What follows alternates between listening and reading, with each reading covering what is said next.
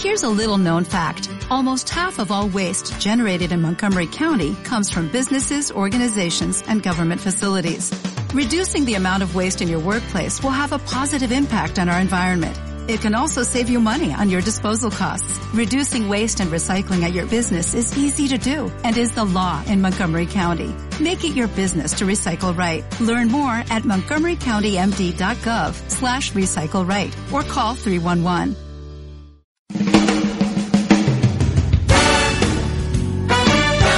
Más espectáculo. Se levanta el telón con los artistas, intérpretes y profesionales como protagonistas. Más espectáculo. Cine, danza, música, teatro y televisión se dan cita en el magazine de Salines FM. Más espectáculo. El punto de encuentro de las artes del espectáculo, los sábados a partir de las 8 de la mañana y domingos a mediodía. La magia de la radio y el espectáculo en Salines FM. Queremos ser tu radio.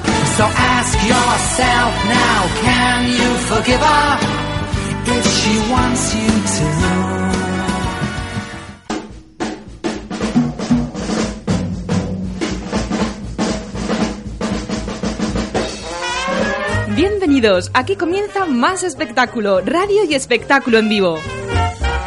Hoy os traemos muchas novedades para que conozcáis sobre el cine, la danza, la música, el teatro y la televisión, actualidad y nuevas secciones sobre las artes del espectáculo. Esto es más espectáculo. Estamos en la sala Gura Gula, en el número uno de la Gran Vía madrileña. En esta ocasión también ha venido mucho público para disfrutar del programa. Nos acompañan durante la próxima hora y media. Gracias a todos por venir.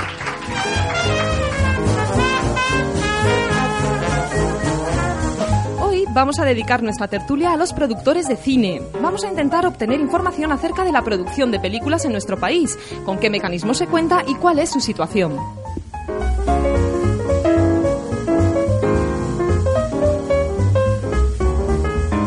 Estarán con nosotros productores como Luis Méndez, que es productor ejecutivo en más de 20 producciones, tanto para cine como para televisión, Lina Echeverry, responsable de producción de la empresa El Baile Films, y Norberto Ramos del Val, director y productor con una amplia carrera en cortometraje. También Guillermo Madjarian, responsable de la productora Quimera Films, y también Carlos Dursi, de Potenza Producciones. As- Asimismo, nos acompañará Pilar Ruiz, que es la directora de la Escuela Superior de Artes Escénicas y Espectáculos TAI. Inauguramos Microespacio. Hoy comenzamos a construir puentes que unan nuestra cultura del espectáculo con la de Latinoamérica. Conoceremos a Cándido González Jr., que nos hablará de espectáculos y artistas latinos. Más espectáculo latino comienza hoy, no te lo pierdas. Además, como siempre, nos haremos eco de algunas ofertas de empleo interesantes en las artes del espectáculo, así como cursos, talleres y propuestas formativas.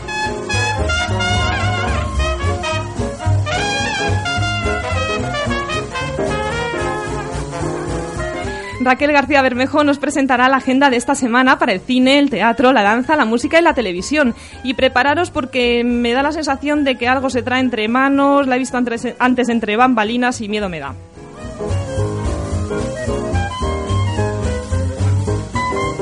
Y si la semana pasada os ofrecimos nuestro primer acústico de la mano del ídolo Adanovsky, lo del programa de hoy no os lo podéis perder porque tendremos con nosotros a Le Punk, que nos contarán cosas sobre su nuevo disco Mátame y actuarán en más espectáculo.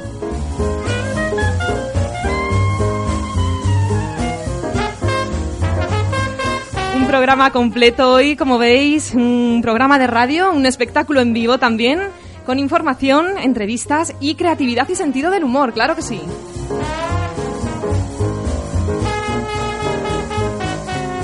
Conoceremos a Pruden de Prudencio, un interesante productor que creo que viene de lejos a contarnos su historia y, bueno, al parecer contribuye con una importante labor en esto del fomento del espectáculo. Ya lo veremos. También veremos qué tal está Nadiuska y cómo ve ella este lugar, el Gula Gula, en Madrid, donde cada noche también podéis disfrutar de un espectáculo en vivo.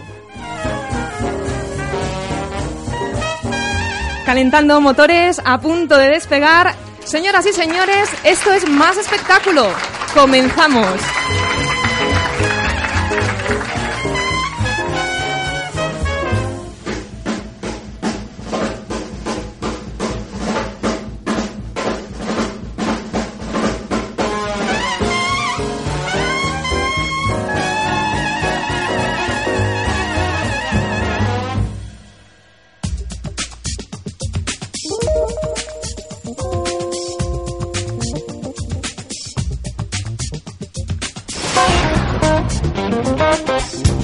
Comenzamos como siempre con la actualidad. Verónica González, bienvenida. Gracias, Gema. Eurovisión 2009 El Retorno ya tiene a sus primeros tres finalistas. Melody, Noelia Cano y el grupo Lala Love You fueron los triunfadores de la primera de las tres galas que emite Televisión Española para elegir a los artistas que representarán a España en Eurovisión. Este año el festival se celebrará el 16 de mayo en Moscú. La primera de las tres selecciones, que representan Alaska y Miguel Serrano, también sirvió para conocer los nombres del jurado oficial de Eurovisión 2009. En la siguiente de las galas, público y jurado elegirán entre artistas como Soraya, Virginia, Jorge González, Ángeles Vela o Sara Salva Ortega,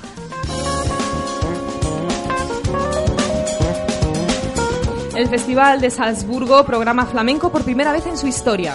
Por primera vez en sus 132 años de historia, el prestigioso Festival de la Música y el Teatro de Salzburgo, en Austria, incorporará en su programación un espectáculo de flamenco. Los próximos 4 y 5 de marzo, el joven cantaor onubense Arcángel actuará apoyado por Mauricio Sotelo, que fue el Premio Nacional de la Música en 2001. El anuncio lo ha hecho el responsable del Instituto Nacional de las Artes Escénicas y de la Música, Juan Carlos Marcet, y la consejera de Cultura de la Junta de Andalucía, Rosa Torres, durante la representación en Madrid del decimotercer Festival de Jerez. Chenoa prepara cover de Michael Jackson. Chenoa se ha dado el gusto de versionar una de las canciones de Michael Jackson, de quien es confesa admiradora. La canción elegida es la balada humanista You Are Not Alone, editada originalmente en el álbum History. El tema será editado con fines benéficos en el álbum La Mataró, organizado y producido por TV3, con la intención de donar fondos a la investigación de trastornos mentales graves. Nace la Asociación de Teatro Musical de Sevilla. Se ha creado en Sevilla la Asociación de Teatro Musical, con el ánimo de reivindicar la presencia del teatro musical en Sevilla y Andalucía. La asociación parte de la compañía de teatro que en 2005 montó el musical Chicago y que el 30 de mayo estrenará su tercer montaje, Las Plagas de Egipto. La asociación quiere contribuir a la creación de una cantera de profesionales del musical en la provincia de Sevilla, por lo que piden apoyo y algún tipo de financiación por parte de las administraciones públicas. Think Studio y Telecinco Cinema producen el film Spanish Movie. El 23 de febrero comenzará el rodaje de Spanish Movie, la ópera prima en largometrajes de Javier Ruiz Caldera. La película será producida por Telecinco Cinema y Think Studio y es una parodia de los últimos grandes éxitos del cine español. La filmación se desarrollará durante nueve semanas en Terrassa y Barcelona capital y próximamente podremos verlas en cines. Gracias, Verónica.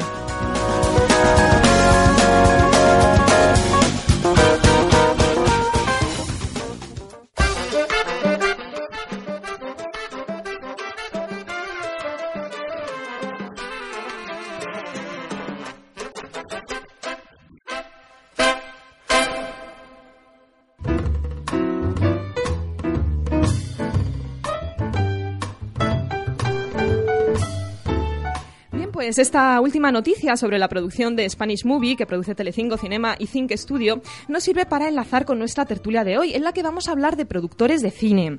¿Cómo funciona la, la producción de una película? ¿Hasta qué punto influye la producción para poder confeccionar en la pantalla una historia que sea creativa, pero que también sea viable a efectos prácticos? ¿De dónde se sacan los presupuestos para que las películas sean una realidad? ¿Y cuál es la situación del productor de cine hoy? Son muchas preguntas las que ponemos encima de la mesa para desarrollar realmente en poquito pero vamos a hacer lo posible por hacer llegar a nuestros oyentes y todo nuestro público una información, bueno, pues lo más ajustada posible y que se hagan una idea. Entonces, recibimos a Lina Echeverry. Bienvenida, hola. Hola. Hablábamos que vienes de parte de, de la productora El Baile Films, ¿verdad? A ver, pégate bien al micro. Aquí me pego. Ahí te pegas, Lina. Bien, bueno, ya hablamos ahora. Luis Méndez, que hemos dicho que ha sido productor ejecutivo en más de 20 producciones y que, que tanto en cine como en televisión tienes una larguísima trayectoria, además de dos empresas ahora mismo, ¿no, Luis? Sí, así es, hay que vivir de algo. Hay que vivir de algo. ¿Qué empresas son, para que lo sepan nuestros oyentes? Pues es la, una productora, se llama Yacare Films, y una agencia de representación que se llama Suricato. Perfecto, pues ya te tenemos ubicado. Norberto Ramos del Val, de Norbert Films, que es director y productor, que sobre todo se ha especializado en cortometrajes por casualidad, como decías, ¿no? Eh, no, más bien me hice productor para hacer mis cortos. Ajá. Y, ah, lo que has hecho por casualidad ha sido el largo, ¿no? Lo que he hecho por casualidad ha sido mi último largo, sí. Tu último largo que El además... primero lo hice normal y este ha sido por casualidad. Y se está distribuyendo además a través de internet, eso nos interesa para Eh, que lo empezó siendo un serial web y ahora va a convertirse en un largo. Perfecto, pues ahora nos cuentas más detalles, Norberto. También Pilar Ruiz, que es directora de la Escuela TAI, ella tiene muchísima experiencia en producción, ha trabajado con muchas productoras de gran categoría y aparte pues dirige la Escuela Superior de Artes y Espectáculos TAI. Pilar, bienvenida. Hola, encantada de estar aquí con vosotros. Igualmente. Eh, y Guillermo Mazharian es el responsable de la productora Quimera Films. En la actualidad está trabajando en varios proyectos como guionista y director y además tiene una gran trayectoria también en Uruguay, ¿verdad? Así, hola, mucho gusto en estar acá. Igualmente. Por último, Carlo Dursi. Carlo, uy, creí que estabas con el móvil.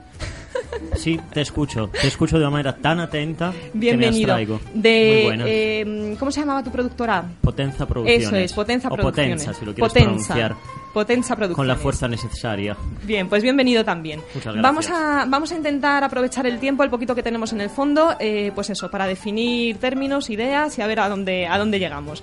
¿Quién me puede decir, por ejemplo, en una frase, cuál sería la función del productor en el desarrollo de una película de, de cine? Vamos a centrarnos. ¿Qué papel juega el productor, Carlo? Que te veo con ánimo de decir algo. O Lina, Lina. Yo creo que la función fundamental de el equipo de producción o del productor en una película es resolver problemas. Ajá. ¿Así? Sí, básicamente. Tal cual. ¿No? ¿Estáis de acuerdo todos? O sea, resolver problemas sería vuestra función. Bueno, se puede decir que ese es uno de los temas. Lo que pasa es que la palabra productor, dentro de lo que es la disciplina del cine, es la palabra más manoseada de la historia del cine. Hay muchos tipos de productor.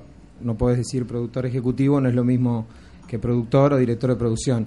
Esencialmente el productor es el no es el que pone el dinero, sino es el que lo consigue. Ajá. por lo menos el productor ejecutivo. Ahora después, el otro productor sí es el que, el que dirige una producción, es el que, más que resolver problemas, trata de que no los haya.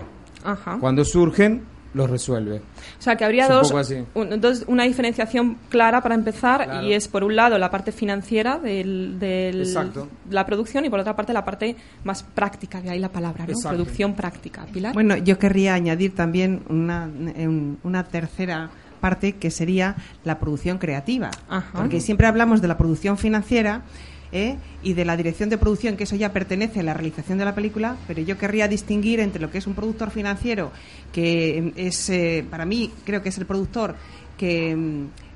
que realmente invierte en el cine como el que invierte en una constructora o en cualquier otro tipo de empresas y el productor creativo que en definitiva es un profesional del cine que conoce cómo es la producción cinematográfica, que le da su sello a sus películas y que crea la película desde el principio hasta el final. Esa es la diferencia entre un productor creativo o un productor financiero. En realidad, cuando, cuando alguien desde el punto de vista creativo intenta sacar adelante una historia como productor financiero, fíjate, Guillermo, tú lo has dicho, eh, eh, hay que tener mucha inventiva también a la hora de encontrar el dinero y eso es una parte creativa también. O sea, quiero decir Sí, que no, no, la creatividad... Están, están muy relacionadas una cosa con la otra, es verdad lo que dice ella. Eh, pero lo que pasa es que hay productores que se implican más creativamente en un proyecto que otros, pero es perfectamente una función del productor también ayudar creativamente al proyecto, pero no solo en el tema financiero, es- Claro. es- sino también en el tema de, bueno, de aportar ideas, de, aporte- de aportar creativamente al proyecto. Es que ese es un detalle importante, porque muchas veces la, la gente de la calle ve a los productores pues desde el punto de vista que Pilar ha referido, más bien pues eso, como alguien que tiene un dinero y lo invierte y le da lo mismo en una piara que en una eh, producción de cine. Y, y realmente la... O sea, quiero decir, para poder sacar adelante un guion y una idea y que la idea sea viable, la parte de producción es muy importante, para que, porque yo puedo proyectar una película maravillosa, pero luego cómo la hago posible. O sea, Bueno, ¿no? es la más importante, Claro. porque si no hay productor no hay película. O sea, hay que empezar por ahí, ¿no? Yo, mm, claro, llevo muchos años en la enseñanza, porque llevo en la dirección de la escuela muchos años, y esa es una gran batalla que siempre tenemos con los alumnos que estudian dirección o con los que estudian producción, ¿no? Los directores se creen que son eh, la estrella de la película, los creadores, pero no se dan cuenta de que el productor es el que realmente em, es el que hace la película. Si no hubiera productores, no habría películas. Y el productor es el gran desconocido en el cine. Si preguntáramos a cualquier espectador el nombre de un director o de un actor, siempre nos podría decir alguno, pero se- seguro que si le preguntamos el nombre de un productor, nadie nos sabría decir el nombre de un productor, de incluso de las películas más importantes, ¿no? Es el gran desconocido y creo que es el elemento más importante de la película. Hmm. Y no siempre es un, eh, un personaje que mm, solamente consigue el dinero, sino que es capaz de, de poner en marcha un proyecto tan maravilloso como es una película. Luis, cuéntame algo tú, desde el punto de vista de tu experiencia con toda esa larguísima trayectoria que llevas además en cine y en tele. Vamos a ver, para mí el productor es la función más difícil que hay, porque tiene que aunar absolutamente todo. Es el verdadero padre de la criatura, ¿no? Empieza desde cero y está, es el único, además, de los pocos técnicos que está desde el principio de todo hasta el final. Y es el que realmente se la juega, mucho más que el director, mucho más que los actores y mucho más que cualquier otro de los técnicos. Entonces es, una, es un oficio, porque es un oficio, y es algo que hemos olvidado, es un oficio muy, muy, muy complejo. Porque además el productor, sobre todo el profesional, es el que tiene que saber un poco de todo. Es el que tiene que saber un poco de dirección, el que tiene que saber un poco de guion, que tiene que saber un poco de fotografía, porque al fin y al cabo es el que tiene que aunar todos los criterios de todos los jefes de departamento para hacer una misma película. Y eso siempre es complicado. Y luego un productor además tiene que saber exactamente los recursos que necesita para poder hacer una película, como Dios manda. Entonces lo que está ocurriendo muchísimas veces es que tú planteas un plan de financiación y por desgracia luego no consigues sacarlo adelante tal y como lo tenías inicialmente establecido. ¿Qué es lo que ocurre? Pues que muchas veces se están haciendo producciones en precario Ajá. y eso es un problema. Pero no es tanto un problema muchas veces solo del productor, sino que es un problema de alguna manera pues por el sistema de alguna manera que tenemos establecido de financiación. Norberto, ¿a ti qué te parece? Porque tú eh, tienes una historia peculiar desde el punto de vista de la producción, en el sentido de que reúnes todas esas eh, nociones que estaba comentando Luis para haber podido sacar adelante tu, tu Sí, yo, proyecto. vamos, me, hablando, cuando estaba hablando ella me, me he dado cuenta de que sí que hay gente que conoce a productores, conoce a productores como Spielberg, Lucas y Coppola, que son directores que se han metido a producir. ¿Por qué? Por, esta gente no, porque bueno, son, están en América, es otro, es otro rollo, hay una industria y hay productores. Aquí en España los productores son poquitos y de- realmente los que se meten a hacer cosas desde, desde cero y pro- eh, proponiendo proyectos y haciendo los suyos son ya menos. Es Sí. un desastre. Entonces, claro, ¿qué pasa? Pues que los directores que se empeñan en hacer algo, pues muchos pasa estas cosas que acabas haciendo tú de todo porque no te queda otra. Tienes que no saber por de vicio, todo, o sea, claro. realmente no. Hombre, saber de todo sí, porque yo de hecho, vamos, desde pequeñito ya empecé a aprender un poquito de todos los oficios con aquello de que decías, bueno, yo creo que un director, aparte también un productor, pero un director también debería saber un poquito de todo para que nadie se la meta doblada. Claro. Para que no te venga cualquier equipo, cualquier jefe de equipo, cualquier cualquiera de los que trabajan en la película contándote una milonga que esto no, o sea, esto no. esto Claro, para hacer. poder manejarlo en un momento dado. Poder vale. manejarse un poco en todo. Entonces tenemos claro que el productor tiene una función importante desde el principio de- del desarrollo de una idea hasta que la vemos en pantalla. Tiene una función importante no solo a la hora de buscar el dinero, sino para hacer viable cualquiera de las ideas que vamos a ver en la película.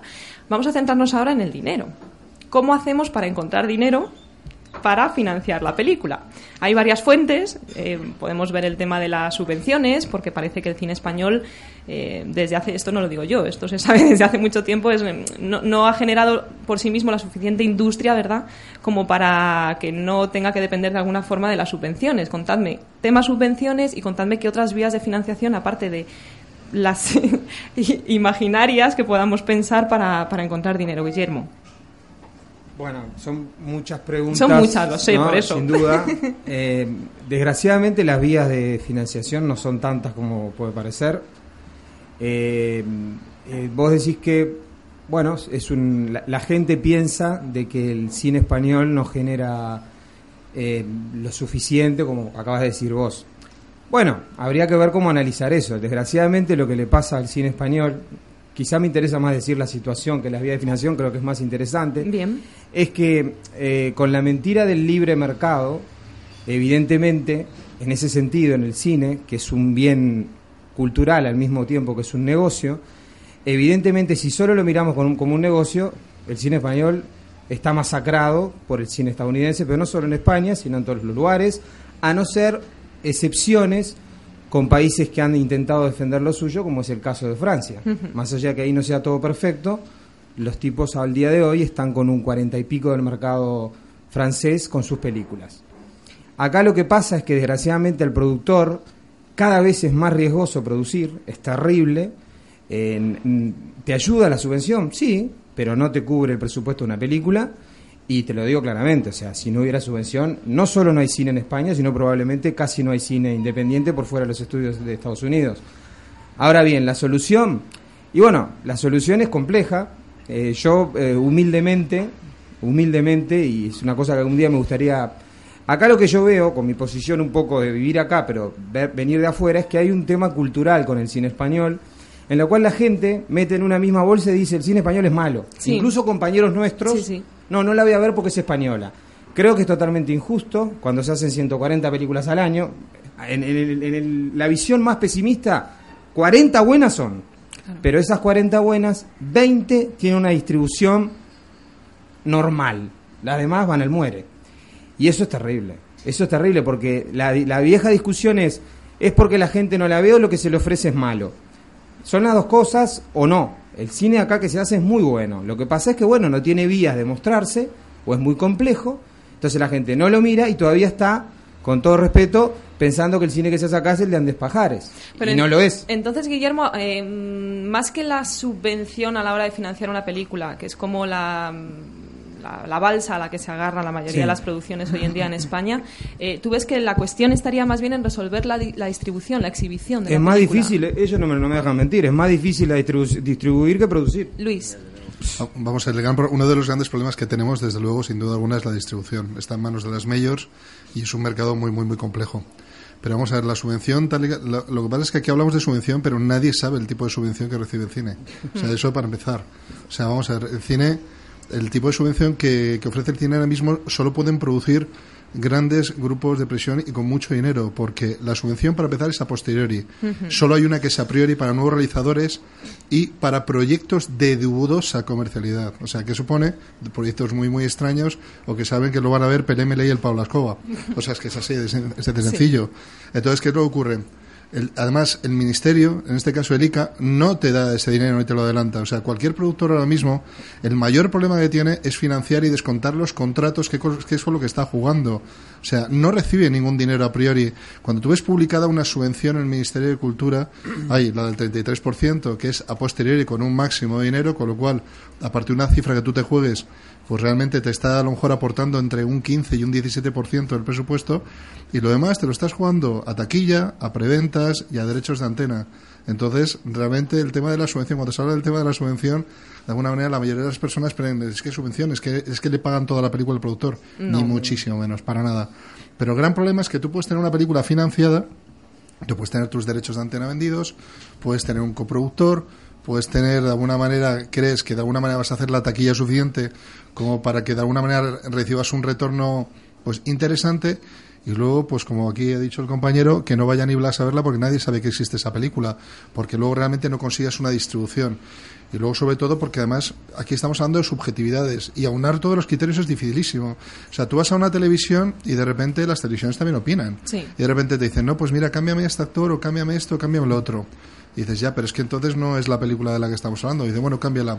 Luego vas al distribuidor y te dice el distribuidor, ah, pero es que esto yo creo que también convendría cambiarlo. O sea, el problema es que todo el mundo juega a productor. Entonces, el problema de las producciones, sobre todo aquí en España, es que al final es un convenio, de alguna manera tener que agradar a mucha gente para poder conseguir levantar una financiación. Hablabas hace un rato del tema de Estados Unidos. Estados Unidos no tiene nada que ver. Existen unos grandes estudios en los cuales hay una ventanilla y hay unos productores de confianza. Entonces tú llegas con tu producto y llegas, has creado tu sello, como Jerry Buckenheimer, como otra serie de productores, y dicen, nosotros confiamos en usted y en hacer la película tal y como usted nos la trae. No le vamos a tocar absolutamente nada. Claro, es que debería ser así, de- claro, de- pero es que eso evidentemente no existe. Pero estamos hablando también de una industria que potencialmente tiene 380 millones de habitantes y estamos aquí hablando de una de 45. Y luego el problema, hemos, tenido, hemos generado otro problema que no sabemos cómo salir de él. Es cierto que hemos generado un rechazo con respecto a nuestro público. No sabemos por qué. La realidad es que es verdad que eh, Francia tiene un 44% de cuota de pantalla. Es decir, todos los franceses van a ver primero sus películas y luego las demás. Hmm. Nosotros hemos conseguido el efecto contrario. Sí. No sabemos exactamente por qué, pero es Y- una realidad. Y O se sea, ha llegado a crear incluso lo de la ley del cine, ¿verdad? Yo propondría, muy brevemente con respecto a eso, porque evidentemente acá hay un tema cultural del español que no le gusta su cine, Sí. es una realidad, Sí. que no, no- ni ninguno de nosotros la va a negar. Yo creo que lo que haría, insisto, con una, en una propuesta quizás lanzada, es, bueno, barro, hay un problema cultural, ¿no? Perfecto, hay un problema de promoción del cine español. Bueno, en vez de eh, quizás eh, recursos, bueno, repartir menos subvenciones, un año o dos, hacer una super campaña publicitaria de dos años en el cual se publicite absolutamente el cine español. se hace una licitación a las mejores agencias de publicidad del mundo y le dicen, señores, este es el, el producto, el cine español, la mejor propuesta y durante dos años de promoción. A ver- a ver qué pasa. Es que si no, no le- es que el problema sigue desde que yo estoy acá, y vos me podés corregir, Sí, no hay, o sea, n- lo- ¿sabés lo triste para nosotros que encontres un compañero que te diga, no voy a ver una película, no la voy a ver porque, ah, porque es española? Sí, ya es la etiqueta. Carlos, tú que también terrible. vienes de fuera, ¿no? Sí, Como- bueno, mi... Acércate bien el micro, eso. Ah, sí. Digamos que mi venir de fuera es más relativo, vamos, es un poco más antiguo que lo de Guillermo, entonces Guillermo puede, yo, mm, digamos, puede tener un- una, una perspectiva mucho más objetiva. Eh, yo creo que estamos abordando el tema de la excepción cultural, básicamente, y eh, eh, dentro de un mercado enfermo, nosotros somos una industria enferma y entonces necesitamos medicamentos. Eh, la excepción cultural quizás eh, es la única forma que se nos ha quedado. Sin embargo, creo que no se nos ha quedado en el tintero una cosa muy importante antes sobre eh, que viene justo a nivel, digamos, que sirve para luego crear una financiación decente, que es la de hacer un desarrollo decente que en este país no existe. Yo no he tenido el placer antes de poder decir esto, porque el desarrollo de proyecto, y no hablo, del desarrollo de guion, en el que el maravilloso guionista se queda en casa durante meses y meses con su subvención a guion del Ministerio de Cultura, que afortunadamente este año se va a volver a reincorporar una subvención a desarrollo para productoras, pero reservado a, a mm, guiones que hayan sido financiados anteriormente. Es decir, que se, se innesca un círculo vicioso perverso eh, de, de concadenación entre lo que se ha tenido y lo que se vaya a tener. Pero bueno, eh, el desarrollo es lo que nos permite luego financiar productos decentes. Y es verdad que tenemos que poner el trasero a cualquiera para, para poder financiar nuestras películas. Eh, también, pero es verdad, y tengo que decir a Luis, que mm, si quisiéramos arriesgar en algún momento, si arriesgáramos de nuestro bolsillo, porque yo soy, pro- yo soy productor y una de las cosas claves que digo es que no pongo un duro. Claro. Porque, quiero decir. y Sí. entonces, ¿en qué quiero decir? Si somos empresarios y arriesgamos, pues entonces seguramente yo vengo y digo, "Mm, Pilar, eh, ¿te gusta mi película? ¿Me das dinero? No, pues me da igual, porque la voy a hacer igual, porque yo pongo el dinero y me arriesgo. Eh, ¿Quieres que te dé el dinero para hacer esta película? Pues la vas a hacer como yo te diga. Claro. Que es lo mismo, digamos, está... El otro día, justo en el, en el estreno de Slam Dunk Millionaire, encontré un, un actor, director, que me dijo, mira, estoy hasta las narices de que los productores en España sean guionistas, músicos, directores de foto, directores y todo. Y entonces, claro, mi respuesta ha sido, tienes toda la razón, tienes toda la razón, querido amigo. Lo que pasa es que tú vienes a mí y me dices, yo quiero hacer una película, ¿me traes algo? No. ¿Me traes tu cara bonita, tu buena idea? Me parece estupendo. Pero ¿quién te la financia la película? Te la financio yo. Y como te la financio yo y estamos en mercado libre, que es lo que, mm, quiero decir, es lo que tenemos, nos guste o no. Si quieres me pongo anárquico y empiezo a decir que le den al mercado libre, que empecemos, quiero decir, a, a- a- a compartimentizar, compartimentizar el, el mercado, pero no puede ser así. Yo creo que me las... Sí, estoy como... Sí, ahora está- ahora dime, dime. me estaba trastocando el, el micro. Eh, entonces, quiero decir, el financiador es el financiador y el financiador es el que es el que El que decide. en última instancia decide, que es lo que estaba comentando Luis también, que a la Sí, pero hora el problema, luego... el problema es mucho más, no es, tan, no es tan sencillo. Vamos a ver, aunque tú tuvieras el dinero para hacer una película, de hecho hay varios casos de nombres de películas que un señor ha decidido que tiene mucho dinero, que quiere gastarlo y que hace una película en la cual se gasta 2, 3 millones de euros y lo hacen. Y luego la tiene para que la vean en su casa sus amigos. O sea, porque o sea, el proceso no es tan sencillo. O sea, el proceso es tan complejo en ese sentido. O sea, para que una el éxito o el fracaso de una película depende de tantos, tantos, tantos puntos. Y que un cualquiera, que cualquiera te falle, se va, se va al traste. Entonces tú mañana puedes tener efecto. Hay muchos casos, ¿eh? Hay varios casos de señores que llevan con ingentes cantidades de dinero y que de pronto se les ocurría con un amigo dice, vamos a gastarnos 3 millones de euros en hacer una película y se ha quedado en eso. ¿Por qué? Porque luego, evidentemente, dependes de unas distribuidoras. Y aquí las distribuidoras no son como en Estados Unidos, que directamente llegan y confían en ti directamente. Antiguamente, por ejemplo, antes de que existieran de alguna manera las subvenciones, y Pilar eso lo ha vivido mucho mejor que yo, eh, eh, las películas se financiaban con adelantos de distribución. Con eso financiamos el 100% de la película. De provincia en O sea, provincia. claro, Sí. no, no, no tiene absolutamente nada. Llega a la distribuidora y dice cuál es el presupuesto de esta película y te dan un mínimo garantizado o un adelanto de distribución. O sea, no tiene absolutamente nada que ver. Ahora, evidentemente, el mercado ha cambiado. La producción, además, estadounidense es muchísimo mayor. Tienen que colocar todo su producto y tienen que hacerlo en el mundo entero y evidentemente la cuota que nosotros ahora mismo la que tenemos es por ley. Si no, probablemente nosotros no, tendríamos, no tendríamos distribución de películas españolas aquí en España.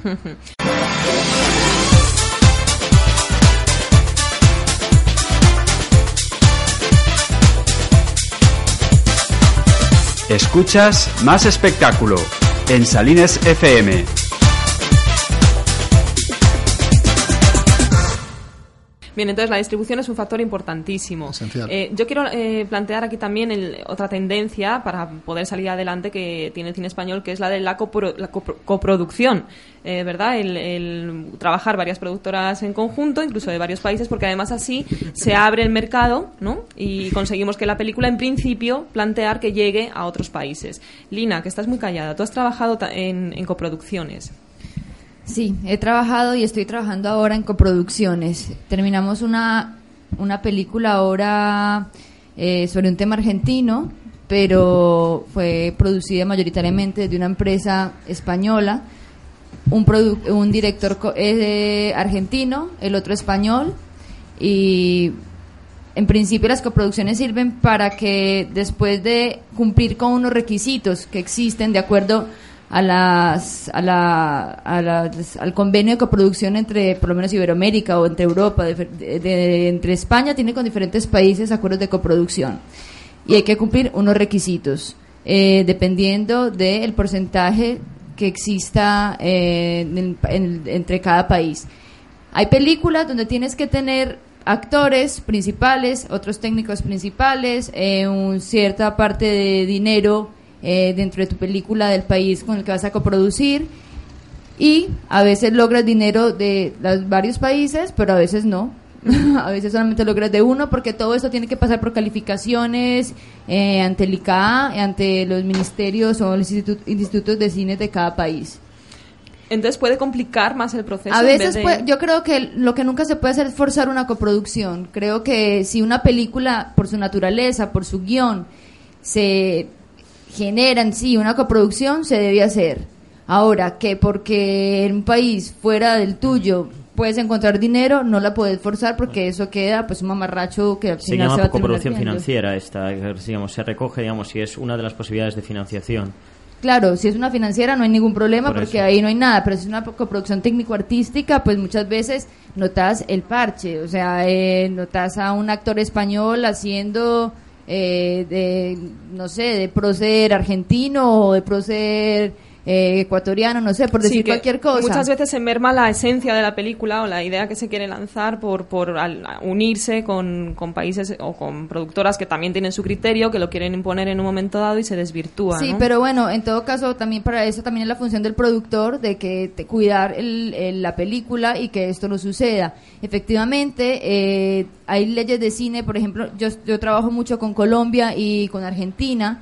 En, Argen- en Colombia la ley de cine en este momento, bueno, lleva funcionando hace muchos años muy bien y se puede conseguir una buena financiación por Colombia, eh, desde Colombia. Con Argentina, por ejemplo, en el caso en el que estamos nosotros ahora, pues la película es de un tema argentino, aunque eh, la hemos producido desde España. Eh, como decía, un director es español, el otro es argentino, sin embargo, a Argentina no le interesa la película. Entonces ahí ya se da como, bueno, la hicimos, eh, la producimos nosotros, y si no le interesa, pues tampoco podemos obligar ni hacer nada. Ahora espero ir a muy buenos festivales y ya cuando ganen premios, entonces decir, bueno, la película que ustedes no quisieron, aquí está. Ah, ¿Ahora qué? ¿Ahora, ¿Ahora qué qué? hacemos? Los festivales son una vía para que se conozcan las producciones que se hacen, además de bueno toda esa red de distribución tan difícil en un momento dado. Quería comentar, Norberto, el tema de Internet y quiero que me lo cuentes tú porque tu película realmente ha surgido de ahí. El Sí. serial web ha acabado siendo un largo. Cuéntame tú el tema Internet, ¿cómo lo ves? ¿Cómo te ayuda? Yo lo veo como todo negro. o sea.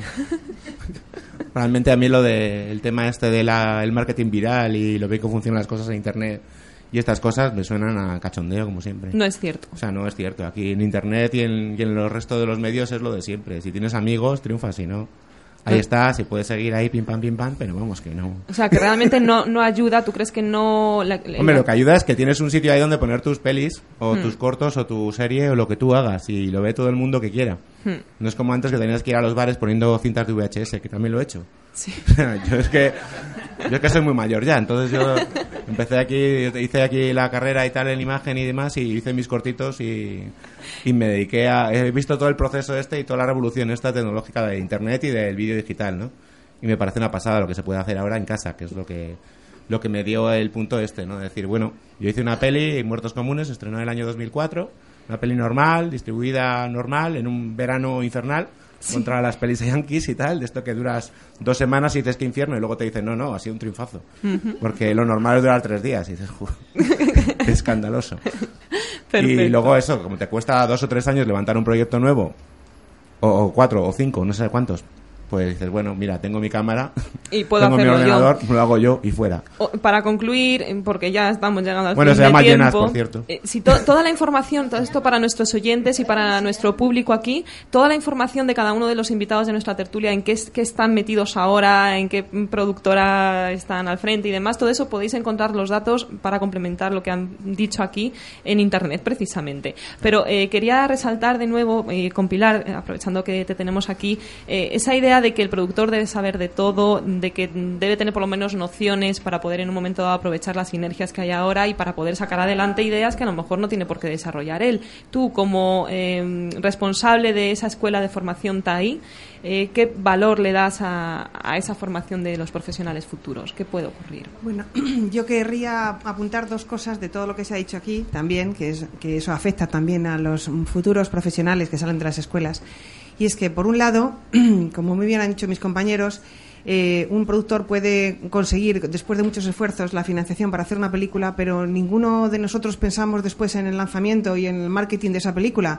Así como los eh, americanos pues se gastan muchísimo dinero en el lanzamiento de una película, nosotros, después de eh, y- y unos esfuerzos fenomenales, pues terminamos la película, pero luego nadie tiene un duro para poder invertir en, el- en la campaña publicitaria. Y no nos engañemos, si no hacemos una campaña de marketing fuerte, nadie va a saber que esa película existe. De hecho, hay muchísimas películas de las que se han producido el año pasado que no han podido ni siquiera estrenarse por ese problema de financiación. Entonces, un productor ya debería de pensar que cuando financia una película, no solamente debe financiar la película, sino también el lanzamiento de la película desde un punto de vista publicitario, porque si no, esa película no tendrá ninguna opción. Eso por ahí. Y luego después también hay otro tema que a mí la verdad es que me indigna bastante como directora de una escuela de formación donde eh, pues allí se forman muchos directores, muchos de ellos han sido y son ahora directores conocidos, pero eh, me indigna como, también como productor que mm, muchas veces se pongan las películas en manos de directores que no tienen ningún oficio y que no saben el oficio. Eh, porque el dirigir una película es una cosa muy difícil y que es una profesión que se aprende también como otra profesión cualquiera. Nadie pondría, se pondría a hacer una casa si no previamente ha contratado un arquitecto, ¿no? Que sabe de qué va eso. Bueno, pues en el, cine pasa lo mismo. Cualquiera se cree capacitado para dirigir una película sin formación ninguna. Actores, escritores, gente que no ha cogido una cámara en su vida, eh, gente que ha hecho spot publicitarios. Todo el mundo se cree con capacidad para dirigir una película. Y una película es muy difícil hacer una buena película. Entonces, claro, eso es uno de los problemas que tenemos, que cualquiera hace una película y luego los productos que salen son productos muy deficientes. No digo que de vez en cuando no pues eh, ocurra que, que sale una película así como por arte de magia que es una maravillosa película, pero eso es un- una excepción. En general, cuando una persona que no sabe se pone a hacer una película, lo normal es que les haga mal.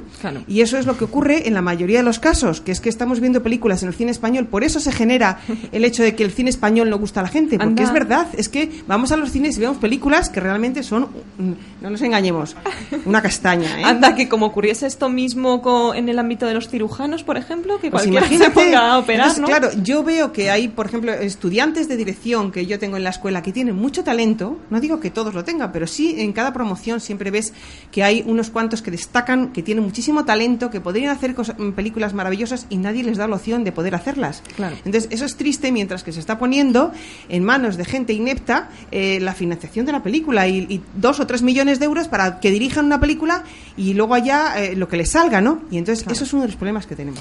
Planteados muchos problemas, eh, demasiados. No me gusta llamarlos problemas, vamos a llamarlos circunstancias porque espero que en el futuro se puedan cambiar. Ahora, si me permitís, vamos a recibir a Pruden, que sí, eh, Pruden de Prudencio, a ver, que es productor, me han dicho.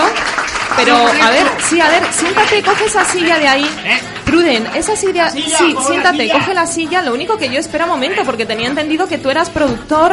Hola, ¡Hola! Hola. ¿Qué tal? Oye, ¿qué tal? Eh, ¿Hablo cómo hablo con esto? ¿Lo pongo aquí? No, el micrófono. ¿Dónde lo pongo? espera, uy, qué follón. ¿Qué hago con esto? Eso es un micrófono. ¿Un es micrófono? teléfono. ¿Esto qué Sí. Aquí Déjalo ahí al lado. Déjalo ahí al lado. Hola, Ea, buenas noches. Hola, ¿qué tal? Te veo muy Bienvenido. guapa, eh, te veo, te vi más, más guapa en, en- Está más guapa aquí que en internet. Muchas en la- en la gracias, red esta. Muchas gracias. Usted entonces es Sí, eh, eh, sí, sí, Pruden, hola. ¿no? Pruden, Hola, yo soy Pruden de Prudencio. Pruden de Prudencio. Sí, así lo... Sí, Pruden Se llama usted Pru- Prudencio. No, no, Pruden de Prudencio, que lo pone así en lo del nacimiento. Ah, vale, Pruden de Prudencio. Bien, ¿Me pues, pues oye? bien, ¿Me se bienvenido. oye Sí, bien? sí, se, le si escucha no perfectamente. en el pueblo. De- pero espere un momento, porque es que ea. yo creo que ha habido una confusión aquí. ¿Una, una qué? Una Que me gusta confusión. mucho el, el, el, el programa, lo escuchamos todos los días. Todos los días lo escuchamos. Mu- muchas gracias, pero que estoy viendo que ha habido una. Productora agrícola soy. Ah. Sí, productora agrícola. Ah, amigo. Tengo, tengo, las- tengo tierras, tengo a los animales, tengo las cabras. Las, las cabras no las he traído porque imagínate aquí con la gente y que están cenando ahí, que se están poniendo ahí. Claro, No, es- no podía ser eso. Está claro, pero es que Eso entonces creo que ha habido una, una equivocación. Que te una- que está muy guapa tú, Sí, ¿eh? gracias, Mucho- pero que digo que creo que ha habido una equivocación ¿Una porque qué? una equivocación Bueno, ¿y porque se ha equivocado? ¿Quién? pues creo Este, que ¿se ha no yo creo que he sido yo la que se ha equivocado, pero Bueno, pues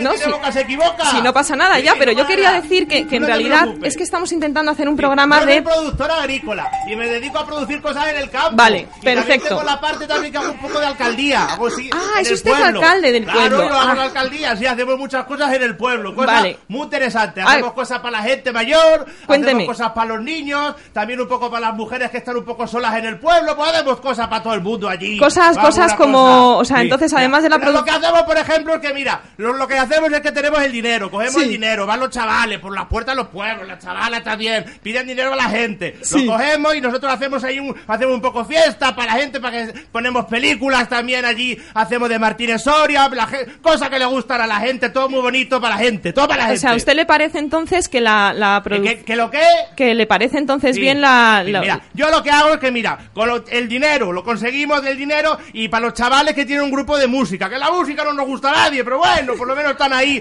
tocando los instrumentos y estas cosas. También tenemos un grupo de teatro, de gente sordomuda del pueblo y de los pueblos colindantes del valle, así. Está la gente allí, pues nos reímos y la gente interpreta las obras y es todo muy bonito. Hay Sí, una sí. cosa, una muy bonito todo. o sea, sí. Prudente Prudencio que es eh, productor agrícola Tenemos entonces también, mira, ahora que me acuerdo lo del gorrino, que le untamos en manteca, le ponemos en el campo allí. Uno le coge por la boca, el otro le coge por el culo y le cogen también. También tenemos el partido solteras y casadas, que eso era antes, porque ahora ni solteras ni casadas. Arrejuntada, divorciada, bueno, ahí te- hacemos quiniela también con esto, el torneo, Sí. y lo vemos. Y también tenemos los tiritíteres, esto del, de Sí. pa- los niños que lo hacen también. Ya Una veo. cosa muy bonita, la gente se divierte mucho, estamos todos muy contentos en el pueblo y tenemos muchas ganas de vivir. ya veo, ya veo. Bueno, pues, pues sí, sí, la verdad que me alegro de que haya podido Yo venir, también aunque... me alegro, yo también me alegro mucho porque mira, es que la gente se entretiene mucho. Mira, hay una cosa, lo voy a contar, lo de la Alfonsa. Cuando sale la Alfonsa que está coja y se cae allí. Porque mira, es que tenemos un grupo de revistas, de revista y cabaret, que es la Alfonsa, que se pone allá, tenemos bailarina de entre 70 y 90 años.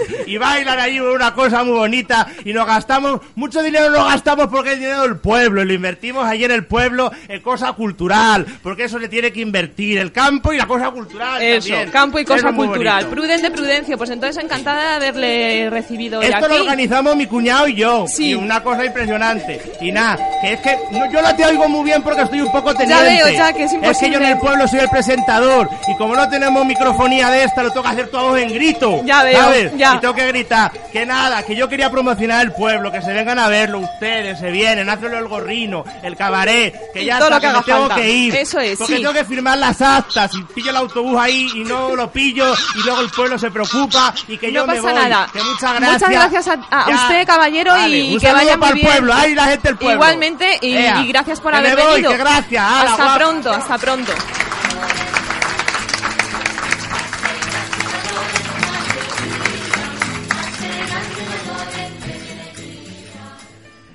Bueno, parece que ha habido una confusión. Nosotros esperábamos un productor de cine, pero en fin, por lo menos que quede ahí la experiencia porque algo aporta al mundo de la cultura y del espectáculo. Muchísimas gracias por haber venido a, todos. Mucha gente está hoy aquí. Luis Méndez, eh, Carlos Dursi, Guillermo Mazjarian, Lina Echeverry, eh, Norberto también, que ahora mismo no sé tu apellido, Norberto Ramos del Val y Pilar Ruiz. Muchísimas gracias por haber venido y lo dicho, que referimos el tema Internet para que os conozcan un poco más y que mucho ánimo con esa labor tan dura de sacar adelante películas y, y ganar dinero además para poder vivir. Muchas gracias a todos. Muchas gracias. Gracias a ti.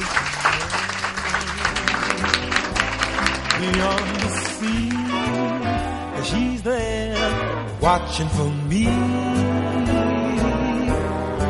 If I could fly like birds on high, then straight to her arms I'd go sailing. It's far beyond the stars. It's near beyond the moon. Más espectáculo es arte. Es arte. Y es espectáculo en vivo.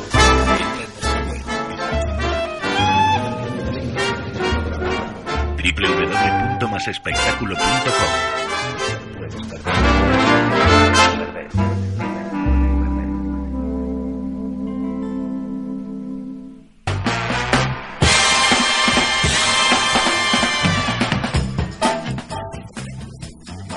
Más, más espectáculo. Bodega Libre. Y Cinemavi. Nuestros colaboradores se comprometen con la cultura del espectáculo y posibilitan que tú ahora nos estés escuchando. Conocemos y participan aquí sus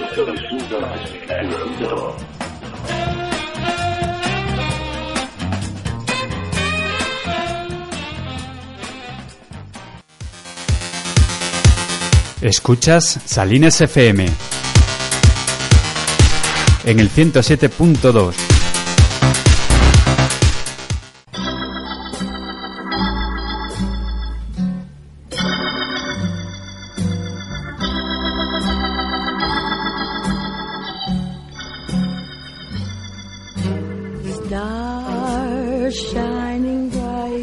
Hablando de productores, continuamos con el programa de hoy. Escuchamos ahora un reportaje sobre la vida de Pedro Masó, una enorme figura en la historia del cine español y también en lo que a la producción se refiere. Vamos a escucharlo.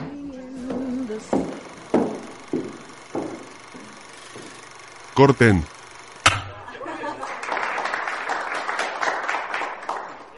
Oye, chico, siempre te veo rondando por aquí, por los estudios. ¿Cómo te llamas? Pedro, señor. ¿Y quieres ser actor?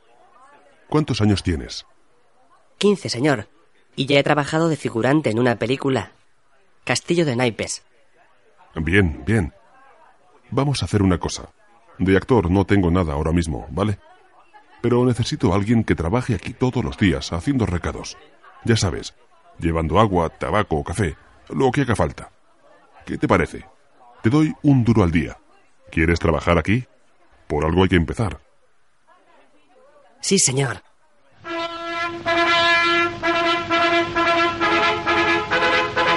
Corría el año 1940, los tiempos más duros de la posguerra. Y en ese momento nadie imaginaba que el chico de los recados de los míticos estudios Chamartín iba a llegar tan lejos. A los 26 años, Pedro Masó ya era jefe de producción y poco después firmaba su primer guion en una película de Alfredo Hurtado, como La Tierra. La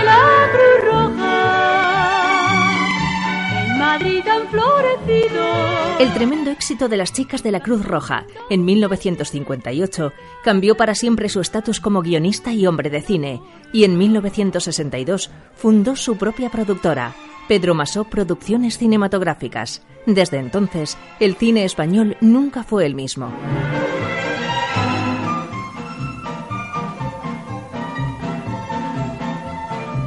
Para la historia quedarán para siempre títulos como Atraco a las tres, donde hizo debutar frente a las cámaras a un desconocido Alfredo Landa, la trilogía de la gran familia, Vacaciones para Ivette, Un millón a la basura o La ciudad no es para mí, que supuso el primer gran éxito de Paco Martínez Soria en la gran pantalla.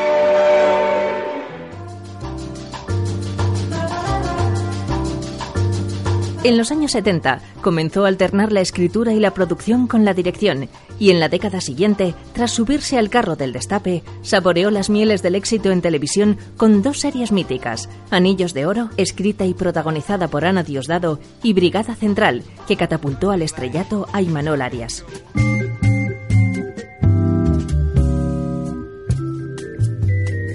Fue El canto del cisne, aunque intentó reverdecer viejos laureles con películas como La familia 30 años después o Atraco a las tres y media, estas no tuvieron ni de lejos el éxito y la calidad de sus hermanas mayores. Los tiempos habían cambiado. Afortunadamente, la industria del cine español que tanto le debía supo reconocer su impresionante carrera y le otorgó un merecidísimo Goya honorífico en 2005.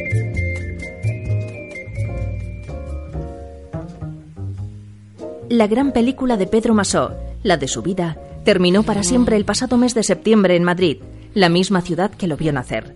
Según él, había escrito 146 guiones, dirigido 14 largometrajes y producido otros 82. Puede que fueran más.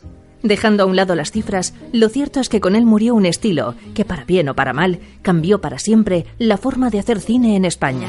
Yo les echo una mano, don Carlos. Siempre me toca a mí pagar los platos rotos. ¿Qué está diciendo, Eulogio? Que acaban de echarme una reprimendación y todo porque el señorito Crípulo ha hecho otro barbarismo. Ha prepoterado los cajetines de la corresponsalía. ¿Seguro que ha sido él? Es un supositorio, pero muy aproximativo, uséase problemático. Gracias, Pedro.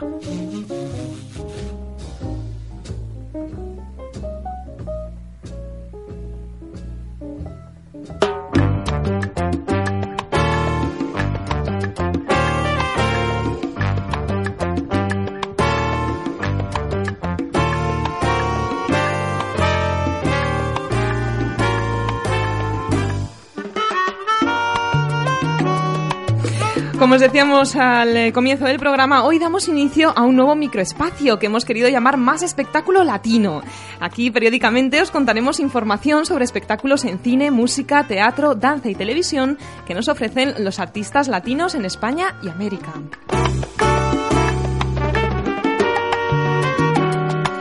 Así que recibimos a Cándido González Jr., que es actor y presentador canario venezolano y que será el responsable de comentarnos los últimos acontecimientos del espectáculo en España y América Latina. Bienvenido, Cándido. Muchísimas gracias, Gemma. Encantada de tenerte aquí. Igual para mí, para mí es un honor estar esta noche con vosotros compartiendo esta maravillosa velada en este espacio fantástico Sí. que está ubicado en la sala Metrópolis, en el corazón de Gran Vía. En Gula Gula. La sala Gula Gula, sí Eso señora. es, estamos es- hoy en Gula Gula, que es un lugar maravilloso, como tú estás diciendo, un entorno único. Bueno, has visto qué vistas tenemos ahí. Espectacular. De la Gran Vía y además una En comida estupenda y... y- Gran Vía 1. Gran Vía 1, en el corazón de Madrid, eso es. Sí, señor. Para mí, antes de comenzar, quiero darte las gracias por permitirme esta noche compartir esta maravillosa velada y ser parte de este maravilloso equipo de Bien. Más Espectáculo, un formato del que me he enamorado desde que lo escuché por primera vez.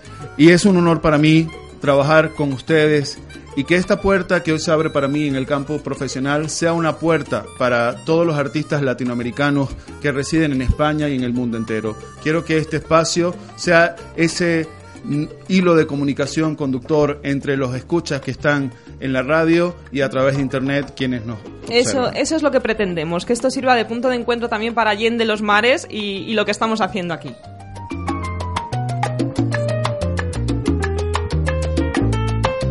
Bueno, Cándido, pues entonces cuéntanos, creo que hoy vamos a conocer a un compatriota tuyo, Franco De Vita, si no me equivoco, que está de gira aquí en España. Cuéntame. Sí, señor. Efectivamente, damos inicio a más espectáculo latino con el cantautor italo-venezolano Franco De Vita, que inició su gira promocional del sencillo Simplemente la Verdad el día 11 de febrero en Santa Cruz de Tenerife, donde fue acogido por los canarios y esa inmensa colonia canario-venezolana que allí reside, para quienes envío un cordial saludo desde aquí. Bueno. Un abrazo a todos mis compatriotas que residen en Canarias. Bueno, de hecho vamos a dar un aplauso a todos los habitantes de las Islas Canarias, Sí, de señor. Tenerife, porque Estamos en tenemos muchísimos oyentes allí Sí. y un beso enorme para todos vosotros. Bien, continúa entonces. Eh, como sabemos, allí existe un gran público latino que siempre está pendiente de todas las producciones que se realizan en Venezuela. Sí. También estuvo en Madrid, en el Telefónica Arena, y en La Coruña, en donde también fue recibido por esa gran colonia gallego-venezolana que está allí en Galicia. Eh, Franco es una persona que ha intentado durante muchos años penetrar en el mercado latino, tiene 25 años de carrera artística que avalan su trayectoria y un sinfín de canciones conocidas por el público latino. Ha vendido más de 12 millones eh, de copias. Eh, como compositor ha realizado algunos temas para artistas de de gran relevancia, como fue la señora Rocío Jurado, la Ajá. más grande, Sí. para quien compuso el tema Inmenso, un Sí. tema espectacular que invito a todos a que, lo, a que lo escuchen. Y ha iniciado esta gira con el tema Simplemente la Verdad. Eh, Es, es el sencillo que está eh, tratando de promocionar en el mundo entero. Esta gira que inició en España eh, eh, a- avala toda su trayectoria y estoy seguro, estoy seguro y doy fe, porque he estado en el concierto, que Franco ha conquistado el corazón de todos los españoles. Así lo, así lo esperamos desde aquí. Franco de Vita.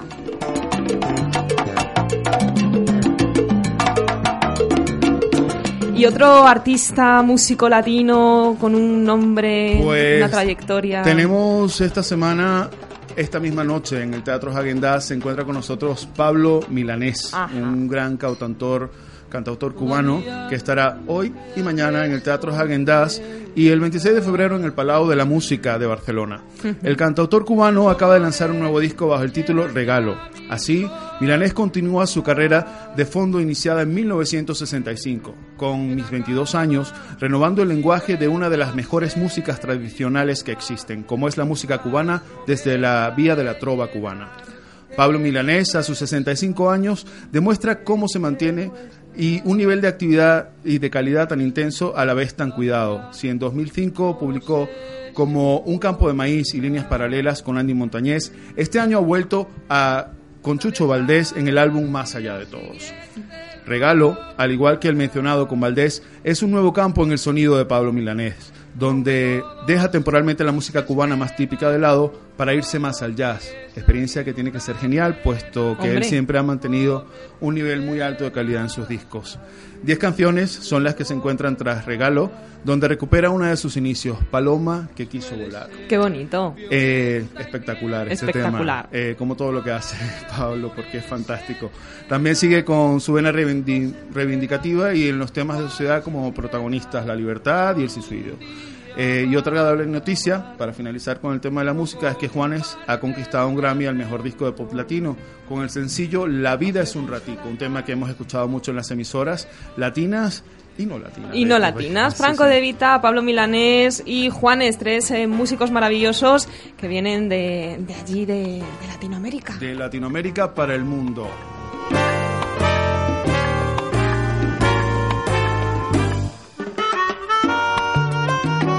Pero también hay cosas de, en las artes as- escénicas, en el ámbito de las artes escénicas aquí en Madrid, eh, que, donde Sí. hay unos grandes artistas también latinos. Muchísimos artistas latinos intentan abrirse paso en el campo de las artes escénicas y doy fe que en este caso el Teatro Victoria es un templo maravilloso donde se están presentando en este momento eh, dos o tres obras con artistas latinos. Voy a mencionar en principio Negro a la plancha, esta obra que tiene como pretexto la, col- la colonización de España en Cuba, realizando una visión totalmente personal de la historia, con un final inesperado y sorprendente. Autor e intérprete Giraldo Moisés Cárdenas y las funciones son los viernes y sábados a las 10 y 20 de la noche. Y otra función más, ¿no? Ahí en el Victoria, en Teatro Victoria. Sí, señor. De jueves a sábado a las ocho y media, Un médico a palos, de la compañía Máscara Loroye. Una comedia de Molière que cuenta la historia de una mujer que decide vengarse de los malos tratos de su marido. Muy, Muy actual, por tema. desgracia. Eh, la obra es interpretada por la compañía de teatro cubana Máscara Laroye. Esta compañía toma su nombre de la tradición yoruba, cultura predominante en la migración forzosa de los negros africanos que fueron primero esclavos y luego parte de la plurietna nacional cubana Laroye, que incorpora los rasgos sincréticos de la cultura cubana, incorporando las últimas tendencias artísticas y los mitos afrocubanos. Para mayor información sobre la compañía, la página www.mascaralaroye.es. Y en cualquier caso, para ir a disfrutar de este espectáculo, sabéis, en el Teatro Victoria, un médico a palos y también negro a la plancha. Cuéntame, Cándido, ¿algo más a destacar en el panorama de las artes y Latinoamérica antes de despedirnos? Sí, Gemma, solo recordar que continúa abierto el plazo para participar en la convocatoria del decimonoveno Premio Casa de América de Poesía Americana. Este premio aspira a estimular la nueva escritura poética en el ámbito de las Américas, con especial atención a poemas que abran o exploren perspectivas nuevas. El premio está dotado con 6.000 euros como anticipo de derechos de autor e incluye la publicación del libro ganador por la editorial Visor Libros. Uh -huh. Podéis enviar vuestros trabajos hasta el próximo 28 de febrero y en cualquier caso podéis encontrar más información en www.casamerica.es. Eso es, casamerica.es, toda la información y mucha más.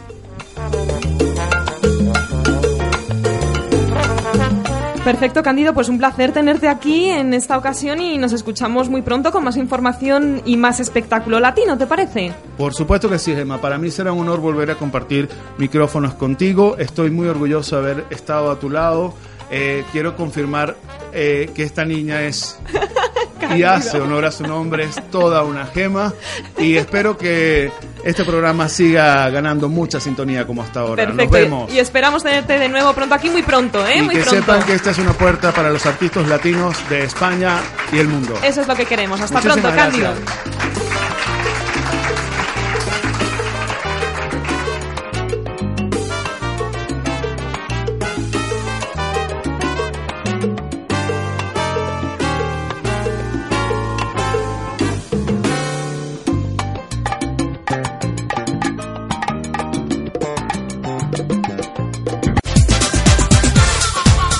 Estás escuchando Más Espectáculo en Salines FM.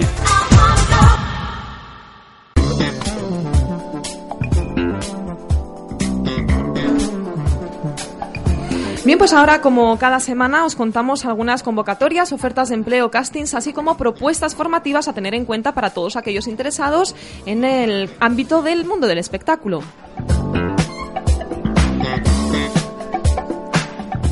Os contamos, por ejemplo, que se buscan actores para una serie de ficción en un canal de televisión de televisión digital terrestre. En concreto, se busca un joven de 20 a 25 años con aspecto desaliñado, un hombre de 30 a 35 bien parecido para un personaje de galán y un hombre de 45 a 65 años para interpretar un personaje de mafioso. Solo pueden acudir al casting aquellos que hayan pasado la preselección enviando su currículum con foto a info arroba y-medio real 3d.com info arroba y-medio real 3d.com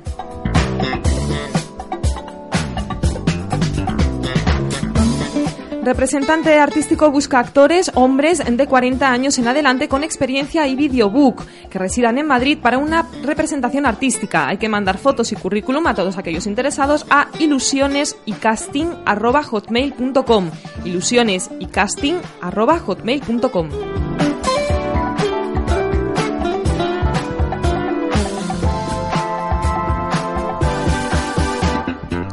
Y desde cinemavi.com, que como sabéis es vuestra red de lo audiovisual en Internet, eh, seleccionamos dos convocatorias. Una de ellas es que un canal catalá busca redactor o redactora de informativos de fin de semana que también pueda salir en pantalla. Debe de ser un buen o una buena comunicadora. El horario de trabajo será viernes, sábado y domingo por la tarde. Para mayor información, escribid a mpolo.canalcatala.com. Sería canal catalá, pero sin la es decir, mpolo.canalcatala.com. Indican que es un trabajo remunerado, lo que es buena cosa.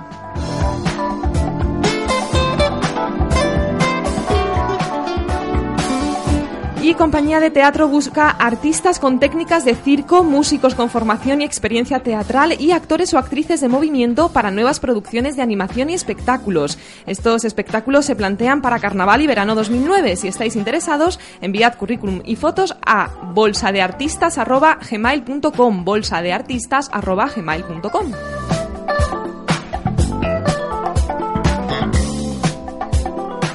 Y en el ámbito de la formación, destacamos que la Escuela de Imagen y Sonido de Almería, EISO, convoca el tercer corto certamen Cuéntalo en 90 segundos, que se celebrará durante los días 4, 5 y 6 de junio en Almería. EISO pondrá a disposición de los participantes que lo soliciten todo el material para la realización del cortometraje, cámara de vídeo, iluminación, micrófono y todo lo necesario para la postproducción. Se habilitará asimismo una sala de montaje con asesores y, por tanto, si estáis interesados, tenéis que solicitar vuestra inscripción antes de- del 1 de abril. El plazo de inscripción estará abierto hasta el 2 de mayo. Para obtener más datos del certamen y poder inscribiros, inscribiros debéis visitar www.eiso.es www.eiso.es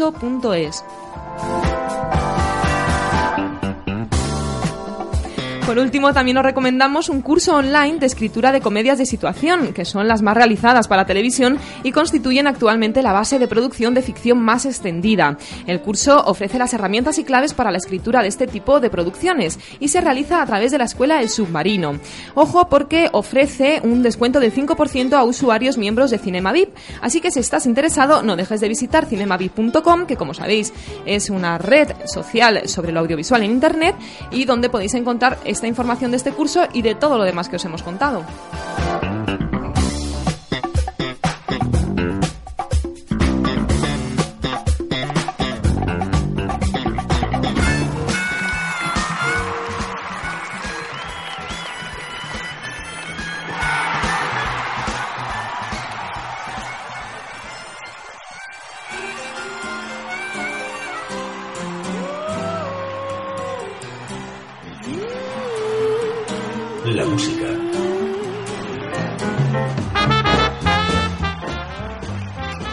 De la información y la creatividad.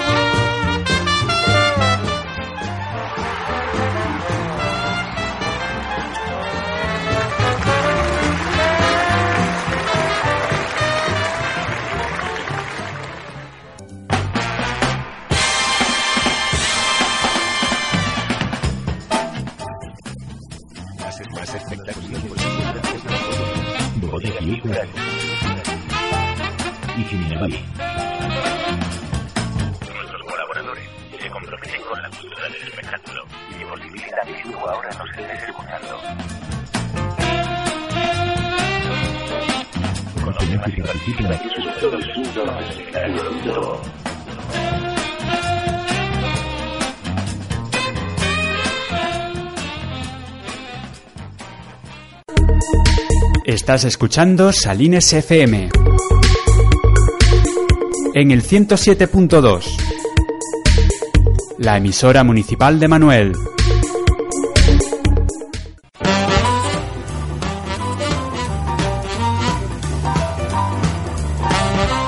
Bueno, ya está sonando ahí la sintonía que identifica a nuestra coplera, que digo yo, Raquel García Bermejo, bienvenida. Hola, hola Gemma, hola público. ¿Qué tal estás? Pues muy bien, contentísima porque hemos cambiado de escenario. Esto sí, Sí. que ya tiene glamour, ¿eh? Hombre, claro que tiene glamour y el otro también. Bueno, es que ya sabes que este proyecto, como intenta ser un punto de encuentro, aquí las salas también tienen mucho que decir y lo que queremos es ir rotando. Por supuesto, y, que nos vayan conociendo y nosotros es. conocer a Y su que vez. nuestros oyentes y nuestro público conozcan toda la oferta en salas que hay en Madrid, si es posible. Y fíjate que hay salas, ¿eh? Y hay, y hay. A ver las ailas. A ver las ailas, efectivamente. Bueno, cuéntame, ¿qué tal? ¿Qué, qué comenzamos comentando hoy, Raquel? Pues vamos a empezar bailando, ¿qué te parece? A mí muy bien.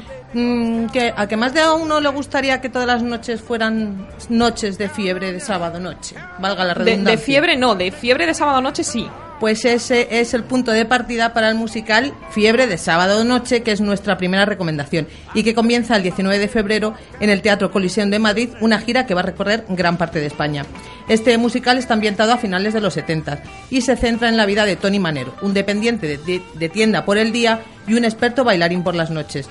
En la discoteca es el rey, pero su ego sufre un revés cuando conoce a Stephanie, que le demuestra que no solo él sabe bailar. A partir de ahí, ya sabéis, mucho baile discotequero y mucha música de los Gees, que por cierto son la banda sonora de este musical. Perfecto, pues entonces a bailar desde el 19 de febrero en Madrid y después pues eh, en todas las demás ciudades de España. Vamos a ello. ¿Y en la danza qué podemos encontrar? Pues vamos a irnos a un festival, al de cartografías de la danza, porque desde el 19 de febrero y hasta el 15 de marzo se celebra en el Teatro Madrid la sexta edición de este festival. En él se podrán ver las últimas propuestas de danza clásica, neoclásica, contemporánea, española, flamenca y la tradicional gallega. Y disfrutaremos de las actuaciones tanto de compañías consagradas como de las que están empezando. Además, este año coincide con el, con el 30 aniversario del Ballet Nacional de España. Eso es, hasta el 15 de marzo en el Teatro Madrid. Pero, pero bueno, pero bueno Raquel, pero ¿qué, qué estás, qué estás sacando aquí? ¿Qué es esto? Estoy cocinando. Pero nena, que te has traído un huevo frito aquí en una sartén, un mortero. Claro, tú dale, dale, dale. Es que vamos a hablar de cine. ¿Pero de cine de qué? Pero es que hay que ambientarse, hay que ambientarse. Y la película se titula Dieta Mediterránea. Sí. Y como va de cocineros, Pues, te traes el huevo frito. Claro. El huevo frito que ha traído. Ahora te vas a comer. Dale, venga, os voy a ir contando de qué va la película. Cuéntame, Son a ver. Tres amigos cocineros. Así Sí. que, pues eso, me he traído los fogones de mi sobrina, que por cierto se los estoy cuidando bien, que no se preocupe. No te preocupes. Bueno, pues en realidad esto es un trío. O sea, te queda muy bien el huevo, ¿sí? Es Sofía y sus dos amigos. Bueno, su marido y su amante. En realidad esto es un trío que al final sale detrás y delante de los fogones. Así que imagínate lo que puede pasar. No sé, yo es que estoy entretenida con Mientras el huevo. come, ¿eh? come, come, come, huevo dale, dale. Este, no sé yo qué decirte. I'm crazy about you, baby, cause Caledonia is your name. ¿Y en el teatro, Raquel? Pues mm, hablamos de mi primera vez. ¿Por qué? Porque Josh Clooney me lo pide. Pero bueno, que- no, en pero, serio, venga. pero bueno, pero tú qué te, qué te- pero a ti qué te pasa hoy? Es que es el sitio. Os voy a contar en serio. ¿Qué ha Vamos a hablar de una obra de teatro que se titula así, Mi primera vez, y que se representa en el Teatro Maravillas de Madrid. Así, el título explica claramente de qué va este montaje, donde cuatro actores cuentan las primeras experiencias sexuales, escritas, eso sí, por gente real, como cualquiera de nosotros. Y ahí es donde radica la peculiar- peculiaridad de la obra. Te cuento, esto nació en una página web y como está muy relacionado con nosotros, pues aquí lo contamos. La página se llama www.cuéntametuprimeravez.com. Ahí la gente ha ido contando sus primeras veces y de ahí ha salido este montaje. Bueno, pues desde luego originalidad no le falta. Desde luego. Caledonia, what make your big head so hard? I love you. ¿Qué más cosas, Raquel? Nos vamos al mm, SIAP 2009. Sí, Vale. eso, eso estaba ya en marcha, ¿no? Está en Cuéntame. marcha, quedan unos días y yo os quiero recordar porque es una experiencia que hay que vivir, porque es una propuesta muy interesante. Sí. Allí además vamos a ver una lista de profesionales muy conocidos en sus disciplinas, pero que hasta ahora eran desconocidos en su faceta de artistas plásticos. Te digo unos ejemplos. Sí. Cocineros como Darío Bario, cantantes como La Chunga y Alejandro Sanz o actrices como Laura Pamplona y Heidi Michel.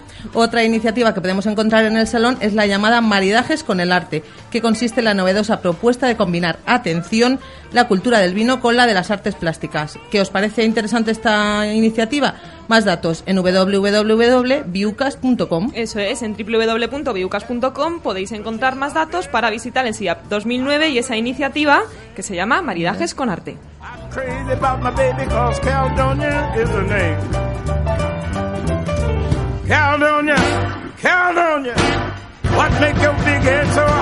Bueno, Raquel, yo te voy a pedir que no me traigas más cocinitas y cosas de estas porque luego yo me, enter- me entretengo. yo que, que tengo a la niña dentro todavía, pues Fuera. a ver, cuéntame qué, qué más cosas nos quedan por contar hoy. ¿Te parece la música? Ay, claro, es verdad, de música. No, música.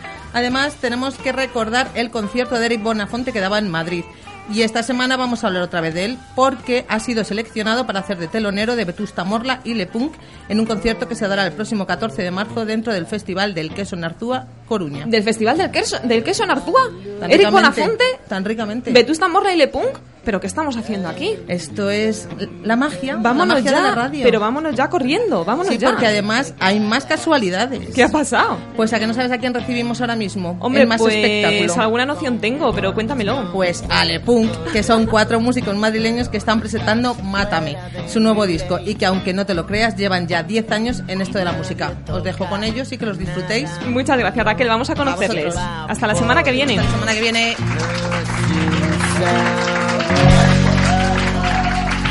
Que yo también.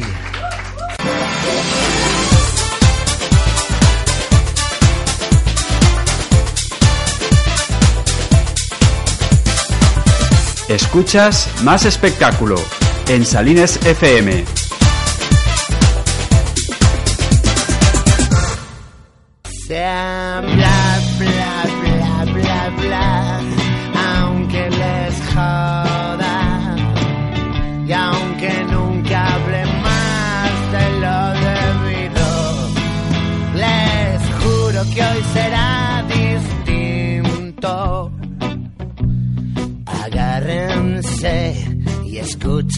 Bien. Ahora me gusta pecar y maltratar con amor.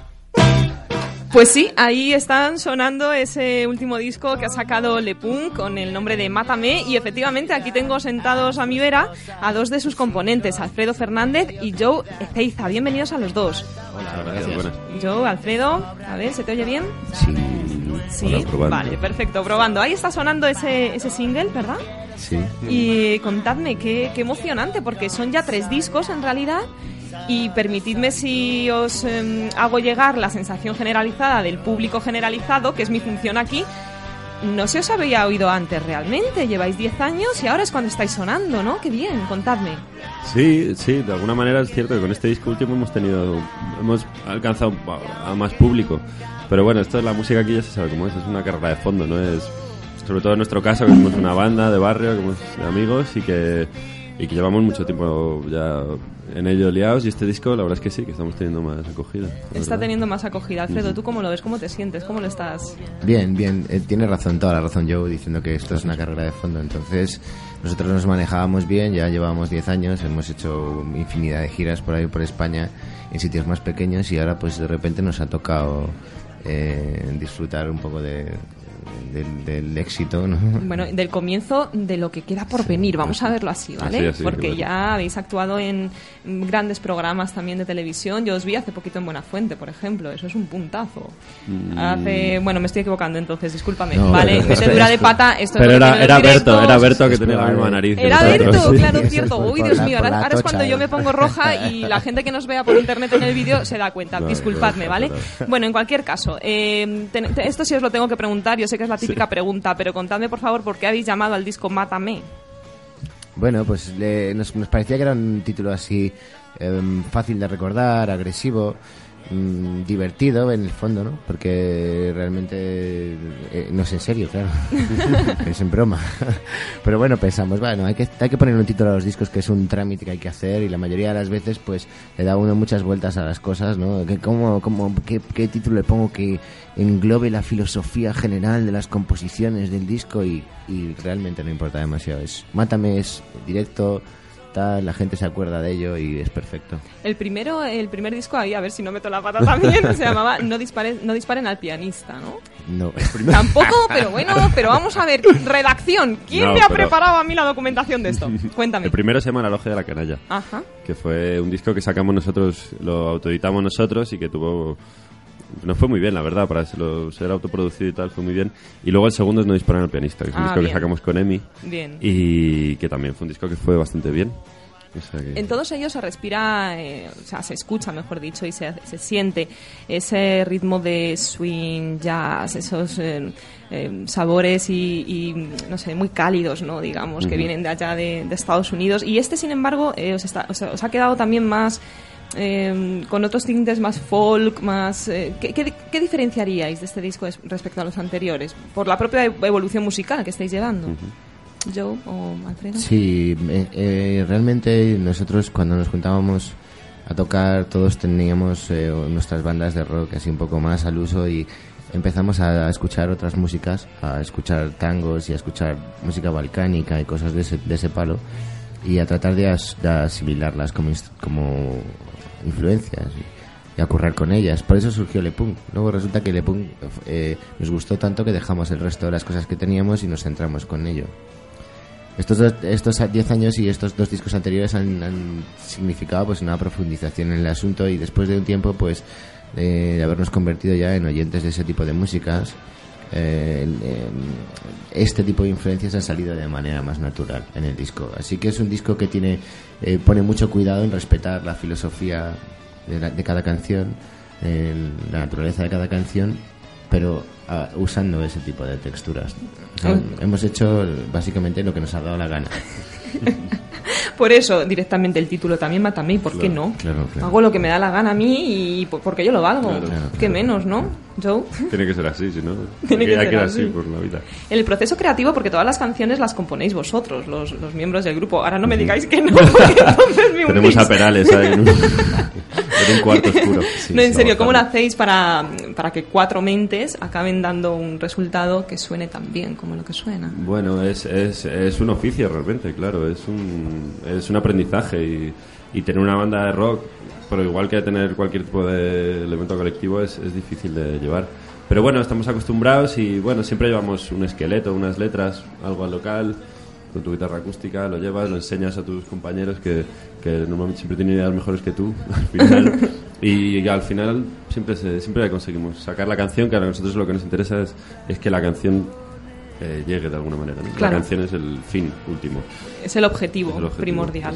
eso Eso es. Y ahora que ya está el disco, que es una realidad, que está sonando, que lo estáis moviendo, ¿cuál es el siguiente paso? ¿Qué es lo que os planteáis? Porque Bueno. ya estáis sonando en países fuera de aquí, estáis sonando en Francia, tengo entendido. Sí, bueno. Sí, ¿no? El- el- el- ahora lo que hemos hecho es preparar, hemos hecho un primer single del disco y ahora hemos preparado un segundo single y lo hemos grabado eh, con Enrique Bumburi, con el que hemos hecho un colegueo así, nos hemos conocido tomando cervezas y esto ha acabado en, en el estudio de grabación. Sí. Y hemos hecho una, hemos grabado una canción con él y la lanzaremos como single dentro de un par de semanas, una cosa así. Y paralelamente estamos haciendo un vídeo y bueno, todas estas cosas que se hacen para, para tratar de convencer a la gente de que eres la leche y que compre tu disco.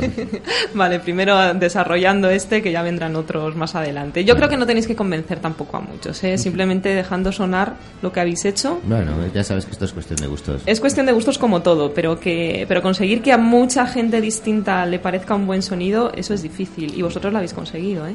Sí, porque somos un poco marcianos, hacemos una música un poco rara y eso no, no está identificado con ningún tipo de tribu urbana, entonces de alguna manera pues le gustamos a todo el mundo un poquito y, a- y bueno, pues es... Por eso todo el mundo puede verse reflejado en, en las letras o, o en, la- en las melodías. Oye, eh, ¿por qué no tocáis algo aquí en más espectáculo? ¿Os Claro, apetece? claro. Venga, pues adelante, vamos a escuchar Ale Punk.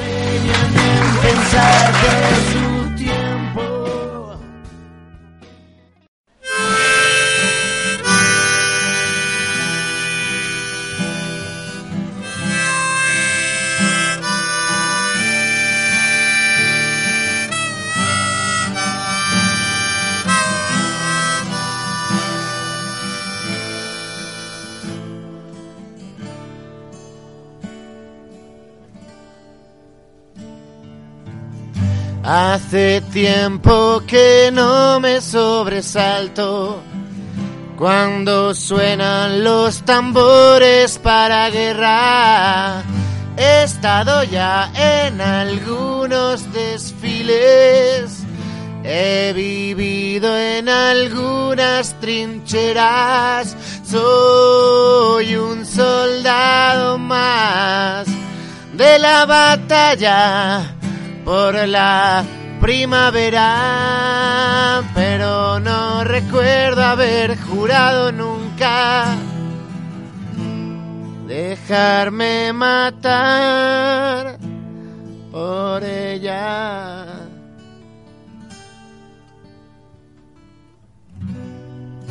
Y a pesar de todo aún cuento los días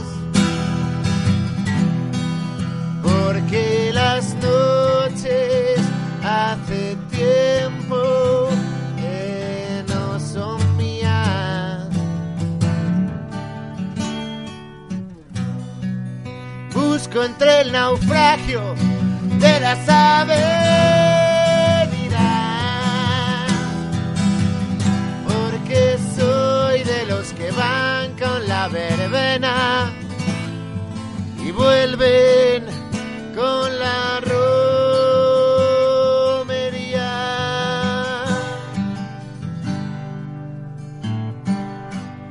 Hace días que busco pa' matarlo al cabrón con quien comparto las camisas para astillar su corazón de madera para soplar su corazón de ceniza. Soy un colgado más de los que vagan por las azoteas, pero no recuerdo haber querido nunca quedarme a vivir en ella.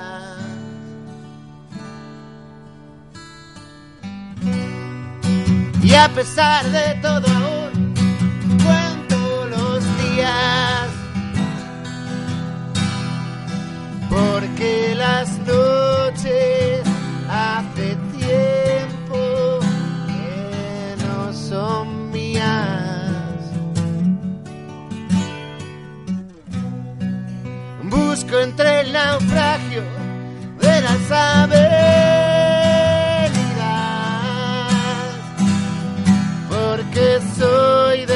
van con la verbena y vuelven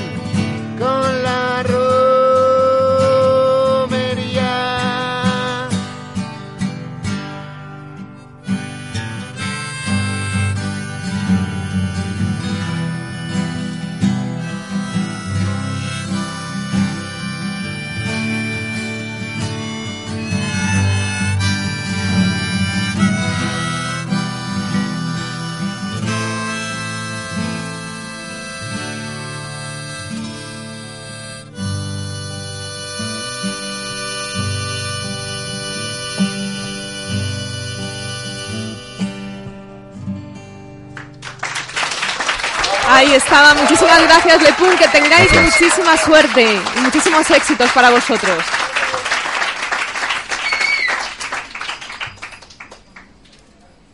Vayamos a enfadar y la tenemos. Nunca le gustó mirar al cielo, para eso ya habrá tiempo cuando... Bueno, pues con esa melodía maravillosa de Lepun nos despedimos ya casi. Bueno, ya casi, pero. Ya estamos como siempre, Nadiuska. A ver, que no se te escucha bien. A ver, a Nadiuska no se le escucha y, es- y la tengo aquí sentada ya.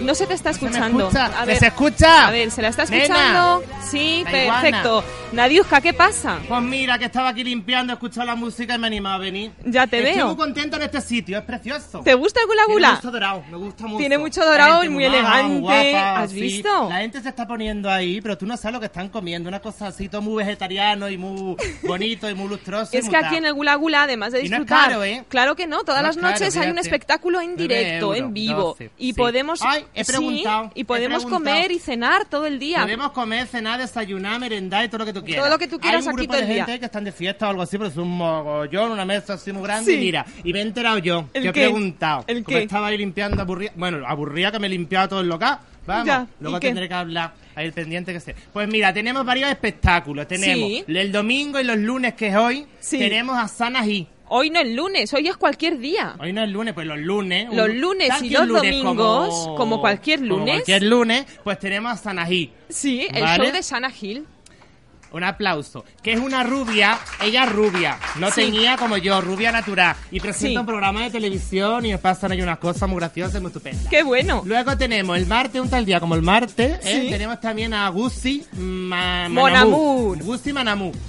Manamu este es una que viene del, del, del sol y del circo, con un circo con mucho sol. Sí. Así que es mucho calor y una cosa muy bonita. Y es clown. Ah, bien, sí, Clown. un clown de... Eso- Para, eso es hacer el payaso, Hacer- básicamente. Lo que hacemos Ella- mucho ella por aquí clown. también. Y Sí. tiene una cosa que me han dicho, me ha recomendado, la duquesa de- del, del arma, no la de esta. No la de del Alba, sino la- la del arma. y te echa de reír, una cosa preciosa. Gucci Mon Amour, efectivamente. Gucci Mon Amour. Luego tenemos también, a ver, el miércoles y los jueves, ¿cómo vamos de tiempo? Porque yo estoy como muy relajado, ¿sabes?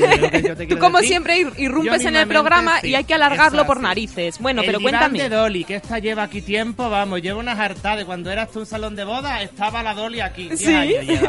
Una cosa muy graciosa ya también, pero todos son muy graciosos porque si no, no estarían ahí. Si no, no estarían aquí en Gula tú. Gula, está y luego está El Sueño Dorado, que esto parece una película de Disney. que el viernes y los sábados, esto como lo grande porque es un musicol, un Sí, musicol. sí. Es un musicol y son dos que les toca la Bonoloto y se van a New York, que es una ciudad, Sí. New York, y se van allí y les pasa una serie de cosas que son, vamos, impresionantes. Divertidísimo. la vida. 9 euros el menú, 12 también, luego el 25 que ya es como cuando tú tienes ya todo eso. Eso, que está muy, está muy bien, la verdad. grande El para limpiar. es muy grande para limpiar, Ya pero está, es pero muy bueno. grande también para que quepa muy mucha grande, gente y disfrute bueno, tanto no de la comida hablado. como de los espectáculos. Sí, puedes cenar, te ríes, te hinchas de reír. A ti te gusta, comer, ¿no? Te puedes pasar el día aquí. Como en medio del centro comercial, te viene alguna Te vienes a Gula Gula en Gran Vía 1, En eso Gran es. Vía 1, One, el One. Oye, Nadiuska, que nos tenemos que Ya ir. ¿Cómo que ir. llevas el blog? ¿Bien? El blog lo llevo estupendamente. Más que- Campurriano, de Cantabria. Sí. Que mucho gusto conocerte, aunque yo a ti tampoco. Elena, que la iguana estaba muy grande ya, que está recuperada, que le va a llevar al psicólogo, pero al final no la voy a llevar, voy a llevar a mi madre, que le hace mucha más falta. Que me escribe mucha gente, que estoy muy contenta y quiero hacer una sección en el programa, pero bueno, ya lo haremos. ¿Qué pasa con el Cuando micro? aprendas a hablar por el micro más cerca y que se te escuche, mira que me pongo las manos en jarras y Así, todo, jarra, que me enfado. Venga, cuando tú quieras hacemos un microespacio, ¿vale? Vale, venga, que Pero me ahora ya que nos tenemos que Me despedir. queda el ala norte del loca. Por eso, gracias, Vengan Nadiuska. Es un sitio muy precioso. Hasta el próximo, la próxima semana. Nos despedimos ya.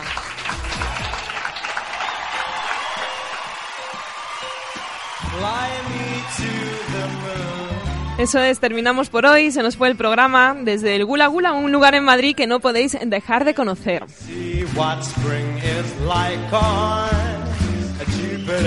La semana que viene estaremos de nuevo con todos vosotros y mucho más espectáculo.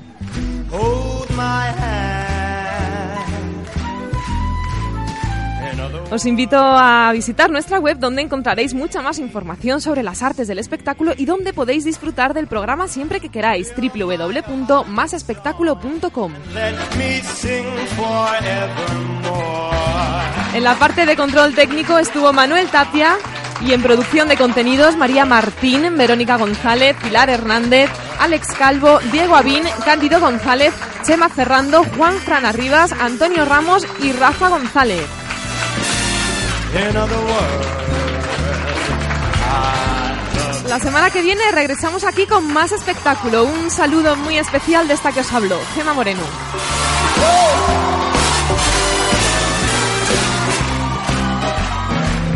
Let me see what spring is like on Jupiter and Mars. In other words,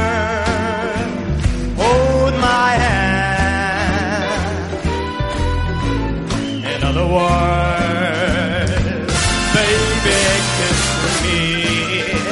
Why don't you fill my heart with song and let me sing forevermore?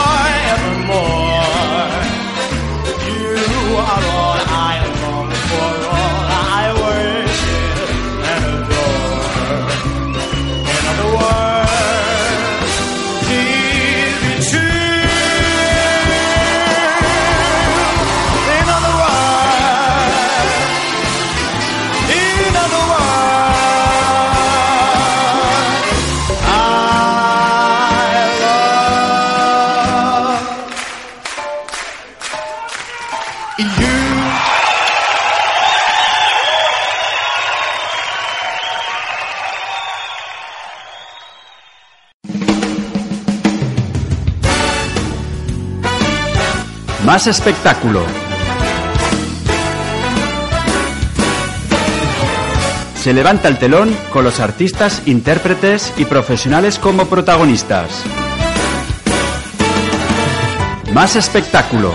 Cine, danza, música, teatro y televisión se dan cita en el magazine de Salines FM.